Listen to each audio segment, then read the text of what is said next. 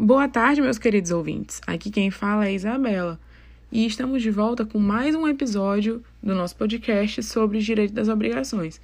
E hoje nós vamos falar sobre os elementos da obrigação. Bom, para o entendimento dos elementos da obrigação, precisamos diferenciar dois conceitos alemães: o Schuld, que é o débito em si, e a dívida, e o Haftung, que consiste na responsabilização, ou seja, é a responsabilidade e a consequência pelo não cumprimento do Schuld, que é o débito. Dessa forma, entendemos que o que causa o temor no devedor não é o Schuld, mas sim o Heftung, que é a responsabilização dele. O Heftung é o que, na prática, vai diferenciar uma obrigação jurídica das demais. Quando o juiz manda penhorar a casa, o carro, uma obra de arte do, eleva do devedor, estará aplicando o Haftung, responsabilizando o devedor pelo débito, ou seja, o Haftung está sendo responsabilizado pelo Schuld, que é o débito.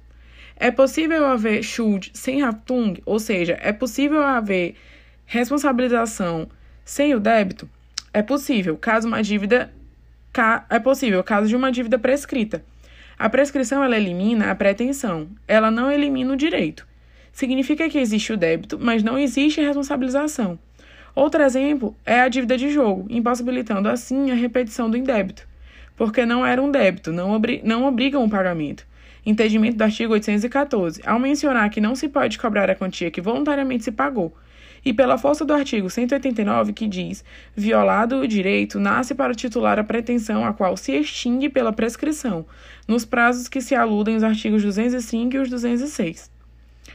Ficamos por aqui com mais um tópico de direito das obrigações. Espero que tenham gostado e uma boa tarde.